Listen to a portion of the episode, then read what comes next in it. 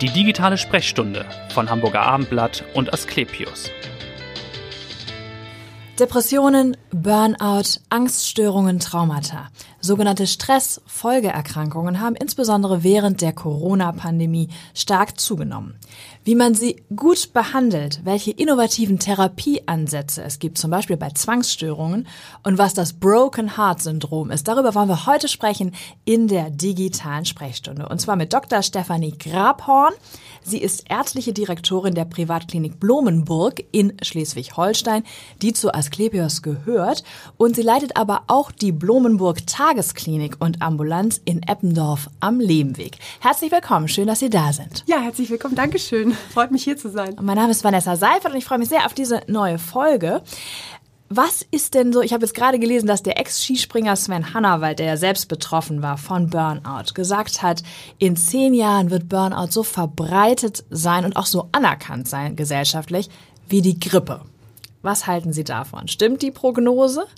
Also ich hoffe zumindest, dass die psychischen Erkrankungen, zu denen ja auch der, der Burnout oder Schrägstrich depressive Verstimmung und Depressionen gehören, so anerkannt sind, dass man das wie eine Grippe so behandeln würde und dann einfach zum Arzt geht und sagt, mir geht's nicht gut, ich brauche Hilfe. Ob das Ja. jetzt dann eben die Angst ist oder der Burnout oder was auch immer, dass man das einfach ein bisschen mutiger betrachtet und nicht so viel Angst hat vor Diskriminierung oder sich dafür so schämt. Ist es denn noch so stark stigmatisiert? Man denkt ja so, oh Burnout, man hört das überall. Ist das nicht langsam schon ein Volksleiden geworden? Also der, ja, Burnout habe ich das Gefühl ist schon eher etwas, weil man sich, weil das sowas mit Leistung zu tun hat. Dann habe ich vorher viel geleistet und deswegen darf ich jetzt vielleicht auch mal was haben. Ich habe ja so stark gebrannt, ne? Genau, Ausgebrannt. ich bin ausgebrannt. Ähm, aber wenn jemand sagt, ich bin depressiv oder ich habe wahnsinnige Ängste oder ich bin Mhm. vielleicht auch traumatisiert, dann ist es leider, finde ich, immer noch sehr schambehaftet und sehr schnell dann, ach, was ist denn los? Reiß dich doch mal zusammen. Das Ja. doch, kann doch nicht so schlimm sein. Die anderen schaffen es doch auch so. Das ist so ein bisschen Und das erhöht den. Druck natürlich noch weiter. Genau, dann ne? will man dann vielleicht gehen dann die Menschen zu spät oft hin, um sich helfen zu lassen. Genau. Wer kommt denn überhaupt zu Ihnen nach Schleswig-Holstein oder auch nach Eppendorf? Was sehen Sie da für Patienten? Mit welchen Leiden? Also wir haben natürlich sehr viele Burnout-Patienten oder auch äh, Depressionspatienten, Angstpatienten und äh, traumatisierte Patienten. Ähm, eigentlich alles, was man in der Psychiatrie und Psychosomatik an Krankheitsbildern, da gibt's ja doch viele verschiedene Ja. Unterdiagnosen nochmal, das, das bilden wir eigentlich alles ab und äh, so Überbegriff wäre stressassoziierte Erkrankungen, sagt man dazu auch. Ja. Also an sich würde ich sagen, behandeln wir all das, was jeder andere Psychiater und Psychotherapeut, Psychosomatiker auch in anderen Kliniken behandeln würde. Ja. Kommen mehr Männer oder mehr Frauen? Und mit welchen Leiden kommen jeweils die Männer oder Frauen? Ja, also es kommen äh, inzwischen auch etwas mehr Männer. Es sind aber oft die Frauen noch die, die als erstes sich trauen zu gehen. Es hat sicher auch mit der Rolle der Frau zu tun und mit den gesellschaftlichen Themen. Aber äh, es kommen auch immer mehr Männer, äh, gerade mit dem Thema stressassoziierte Erkrankung, Burnout, äh, Depression, Erschöpfung. Ja. Ähm, bei Angsterkrankungen sind es und auch bei den Depressionen sind es überwiegend Frauen, aber auch jetzt statistisch sind es eher Frauen. Aber ich denke, das liegt wirklich daran, dass die Frauen sich et- etwas schneller helfen lassen und Ja. eher bereit sind, äh, dann auch mal Hilfe in Anspruch zu nehmen und sich damit auch zu outen sozusagen, dass sie da Genau. was brauchen. Ja. Wie viele Patienten behandeln Sie insgesamt? Also wir behandeln in der äh, Blumburg, das ist ja das vollstationäre Haus in Selent. Ja. Mhm. Da behandeln wir 70 Patienten so grob. Und in den Ambulanzen und in den äh, in der Tagesklinik haben, also Tagesklinik hat 18 Plätze, die Ambulanz hat ähm, natürlich auch viele Plätze, kann man jetzt nicht so sagen. Es kommt mal drauf an, bei wem die dann sind, die Leute. Ja. Aber wir haben natürlich viele Patienten, die wir dort behandeln, weil da geht man ja nur einmal die Woche hin. Und in Genau. der Tagesklinik, da ist es ja so, dass man wirklich den ganzen Tag bleibt, viele Therapien bekommt und dann abends nach Hause geht. Ja. Und wie ist der Bedarf Ihrer Einschätzung nach? Ist der auch gestiegen jetzt nach der Pandemie? Beobachten Sie das? Ja, also es gibt natürlich auch so ein bisschen saisonale Abhängigkeit, aber es ist schon so, wir haben also immer eine Warteliste. Okay. Ähm, in der Tagesklinik ist es manchmal ein bisschen einfacher aufgenommen zu werden, weil da der Wechsel dann auch ein bisschen schneller ist und die Plätze Ja. sind ein bisschen weniger, so dass es da schneller auch mal zum Wechsel kommt.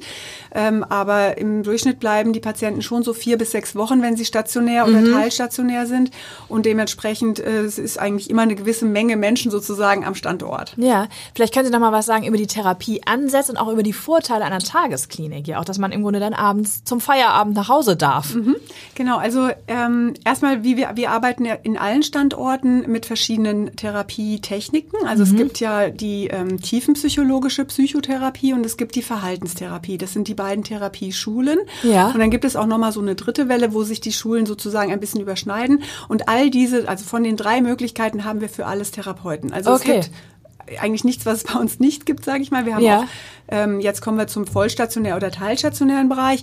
Da gibt es dann am Tag natürlich noch verschiedene andere Angebote, wie zum Beispiel Sport oder Kreativtherapie, also was wie Kunsttherapie oder Musiktherapie ja. oder Tanztherapie. Wir haben zum Beispiel in Eppendorf eine Theatergruppe, so ja. Das ist also sehr vielschichtig. Mhm. Auch äh, Ernährungsberatung wird angeboten.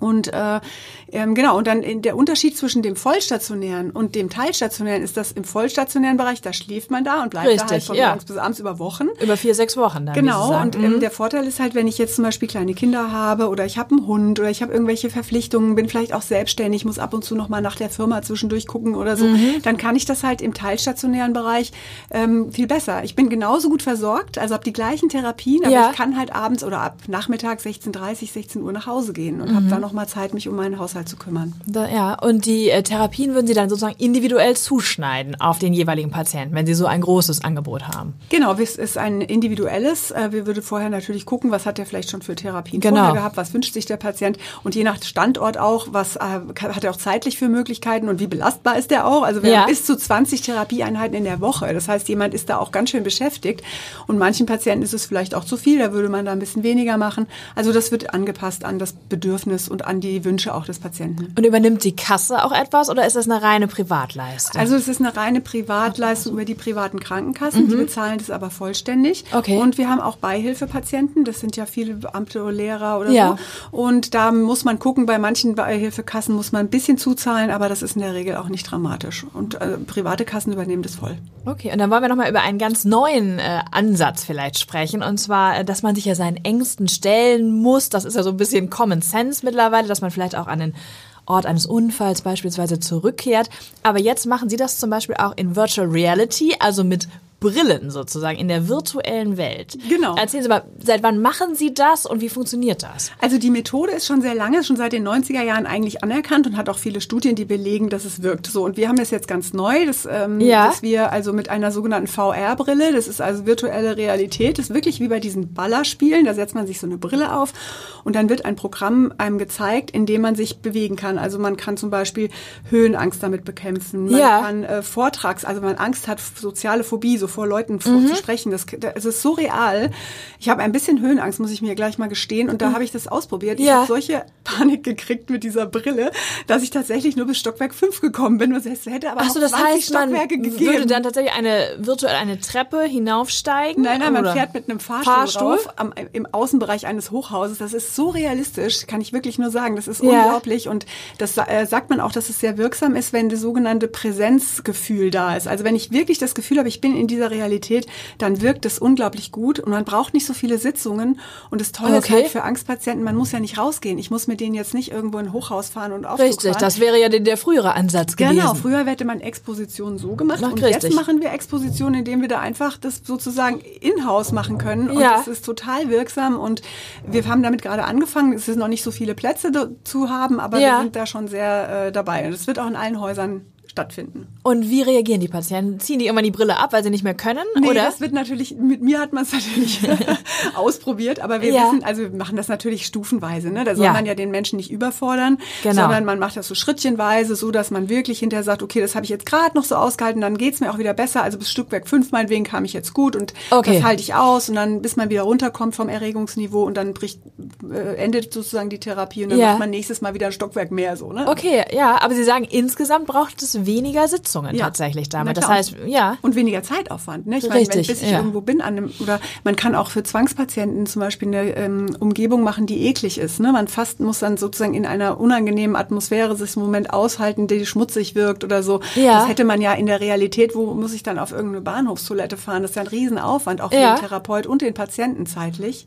Okay. Und so kann ich das in-house innerhalb von einer halben Stunde oder einer Stunde machen. Toll. Und die haben, Sie haben die Rückmeldung, dass die Leute sagen, ich bin jetzt dann tatsächlich in der realen Welt äh, mit Ja, dem klar. Fahrstuhl hochgefahren. Ja, und ja. das klappt jetzt Ja, das auch. klappt. Genau, lässt sich übertragen. Genau. Ja, das ist ja, das ist ja toll. Wie viele Patienten haben Sie damit, wenn Sie sagen, es ist relativ neu, wie viele haben Sie damit bisher behandelt? Ja, wir haben jetzt so fünf bis zehn damit behandelt, aber es geht jetzt, also das ist ja eine Behandlungsmethode, die nicht von uns erfunden wurde. Nein, es gibt natürlich Leute, die da schon ganz viele viel mit behandelt haben, aber bei uns im Haus sind wir noch mit begrenzten Plätzen, aber wir haben schon ein paar behandelt und die sind auch total glücklich. Die finden das auch irgendwie total spannend. Ne? Das Ja, ist ja. auch interessant, das mal zu machen. das heißt, bei welchen äh, Angststörungen hilft das besonders? Also natürlich Höhenangst, sagen Sie. Ja, und die ganzen Phobien. Also wenn ich Ja. vor etwas eine Phobie habe wie Höhenangst, also soziale Phobie oder ähm, diese Angst vor engen Räumen. Also Ja. man kann simulieren, dass man in eine U-Bahn einsteigt, es total eng wird und unangenehm.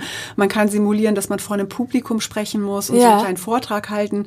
Und diese Vortrag, die Vortragszuhörer, die kann man steuern als Therapeut. Ach so. Das heißt, die gucken dann auch mal böse oder genervt oder Wahnsinn, also es ist sehr real dann. Total. Also das ist wirklich, also man muss es einfach mal gemacht haben, um es zu verstehen, wie real das ist, aber es ist toll. Und wie lange würde so eine Sitzung dann dauern, dass man in dieser Exposition ist? Also so eine halbe Stunde bis eine Stunde, je nachdem, wie lange man eben braucht, auch um reinzukommen in das Gefühl Mhm. und um auch wieder runterzukommen, weil man muss das ja so lange aushalten, bis sozusagen, dass man sich wieder beruhigt hat. Und dann erst hört man auf. Ja. Und das kann ja einen Moment dauern. Ähm, und dann wird es natürlich eingebunden in eine Psychotherapie. Also es werden auch Gesprächstherapien stattfinden. Das wird ja alles äh, sozusagen in einem Gesamtkonzept eingebunden. Richtig, das heißt, es wird ja nachgearbeitet Ja, dann und wahrscheinlich das, was man Also- erlebt hat oder was man erleben wird oder was man erwartet. Äh, Genau. Mit, mit also es wird erst vorgearbeitet, damit man weiß, was kommt auf einen zu. Mhm. Dann wird die virtuelle Realität, dann kommen wir nochmal nacharbeiten. Ne? So. ja, das ist spannend. Gibt es noch andere innovative Ansätze dieser Art, an denen Sie gerade arbeiten oder die Sie übernehmen, auch für andere Erkrankungen?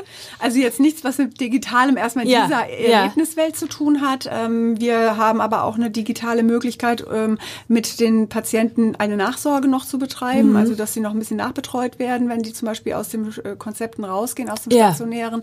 Und auch in der Klinik oder in dem teilstationären Bereich kann man zum Beispiel bestimmte Dinge mal nachlesen oder Videos gucken über so eine digitale Plattform. Die Okay. heißt Mind District und da kann man sozusagen sich auch noch drin bewegen, wenn man mal allein auf dem Zimmer ist und möchte noch mal was nachlesen oder so ein bisschen Übungen machen, das Ja. Tagebücher, Aktivierungsmodelle, sowas. Also da hat die Digitalisierung auch ein bisschen Einzug gehalten. Ja, aber mehr schon. als Unterstützung. Ne? Also es soll nicht der Ersatz sein für einen Therapeuten, sondern in unserem Fall ist das eher eine noch zusätzliche Spielerei und Unterstützung und Hilfe. Ja, okay. Und da wir ja am Anfang nochmal gesprochen haben über Burnout, äh, wie würde man das jetzt mittlerweile effektiv therapieren?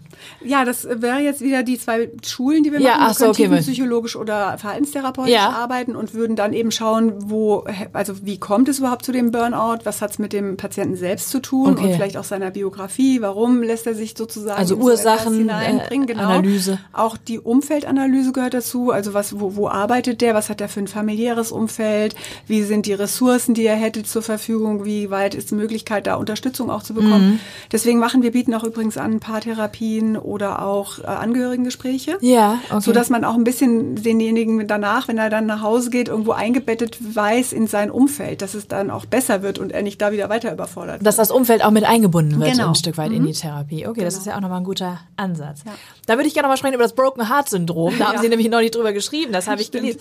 Nannte man das früher Liebeskummer oder ist das was ganz anderes? Ähm, na, es ist schon was anderes, weil das Broken Heart Syndrom hat tatsächlich wohl auch eine körperliche Auswirkung. Also es gibt tatsächlich Patienten, die nach einem sehr schwerwiegenden, traurigen Ereignis, also Verlust, Trennung, aber auch vielleicht Todesfall oder so, Ja. ähm, so schwer krank werden, dass sie nicht nur depressiv traurig sind, sondern eben auch das Herz tatsächlich ein Symptom zeigt. Also man Okay. sieht, dass das Herz sozusagen in der Pumpleistung schlechter wird und das kann man sogar im äh, Ultraschall oder auf einem äh, radiologischen nachweisen. Also man sieht das und das Okay. geht in der Regel auch wieder weg. Ja. Ist natürlich nur wichtig, dass die Patienten, wenn sie das denn wissen, sich auch nicht überlasten. Also nicht jetzt äh, wie verrückt, äh, sagen wir, Sport machen. Also es ist schon wichtig, dass wenn man so eine schwere Trennungserfahrung hat Ja. oder Trauererfahrung hat, dass man dann so bei einem Broken Heart Syndrom tatsächlich auch auf das Herz achtet. Okay, das also eine körperliche Sensation tatsächlich Genau. ist, die aber psychische Ursachen hat. Genau, ne? das ist ja sowieso ähm, so, dass wir den Körper und den, die Seele sozusagen nicht voneinander trennen können. Also Mhm. ich sage mal, wenn ich jemanden erschrecke, dann kriegt er ja auch einen Schweißausbruch und Herzrasen. Ja, Genau, das ist trotzdem stimmt. eine psychische Reaktion eigentlich. Ja, also ja. der Körper ist in alle Richtungen mit der Seele verbunden. Ja. Vielleicht kommen wir noch mal zu Ihnen jetzt zum Schluss. Warum sind Sie Ärztin geworden und warum dieser Schwerpunkt? Also Ärztin bin ich geworden, weil es mich schon immer interessiert hat und ich dieses Bio, Biologie, Chemie fand ich immer total spannend und ja. da war das irgendwie für mich dann das breiteste Fach, weil nur Biologie oder nur Chemie, das wäre so einseitig gewesen und habe ja. ich gedacht, Medizin ist erstmal so breit, da kann man in alle Richtungen gehen, wenn man das mal als Grundstudium Richtig, bewältigt ja. hat. Und dann habe ich in dem Studium tatsächlich meinen Ex-Mann kennengelernt. Der war nämlich dann äh, auch Psychosomatiker und Psychotherapeut und dann haben wir da ganz viel drüber gesprochen in dieser Zeit und das ja. fand ich natürlich alles unglaublich spannend. Und da wurde für mich klar, das ist mein Fach. Also ja. das hat mich am meisten begeistert und äh, vielleicht auch durch das Verliebtsein. Genau, also die eine Leidenschaft die hat ja eine gehalten. Leidenschaft hat gehalten, das genau, die andere etwas. leider nicht, aber ja. das, äh, wir sind trotzdem noch gut verbunden. Also alles in Insofern hatten Sie guten Paartherapeuten. ja, genau. Okay, und was tun Sie, wenn Sie nicht in der Klinik sind? Also Sie sind natürlich gut ausgefüllt, denke ich, auch zeitlich, aber was machen Sie ein bisschen zum Entspannen? Zum Entspannen, ja. Also ich habe einen Hund und gehe mit dem unheimlich gerne spazieren. Ich bin, das finde ich auch toll, weil ich höre ja ganz viele Geschichten und unterhalte mich sehr viel am Tag. Mein Hund, der sagt nicht so viel, der geht mit mir einfach spazieren. Ein bisschen Ruhe dann auch. Ein bisschen Ruhe und ein bisschen Weite und mal in die Ferne mhm. blicken. Und äh, ich lese sehr gerne und ich gehe aber auch gerne mit Freunden einfach mal ins Theater oder abends mal was essen. So ein bisschen Social Life, das muss ja auch sein zum Ausgleich. Auf jeden Fall. Das tut der Seele auf jeden Fall auch genau. gut. Vielen Dank für Ihren Besuch, dass Sie so wunderbar aufgeklärt haben. Sehr und hören gerne. Sie gern wieder rein in die nächste digitale Sprechstunde. Vielen Dank. Dankeschön. Dankeschön.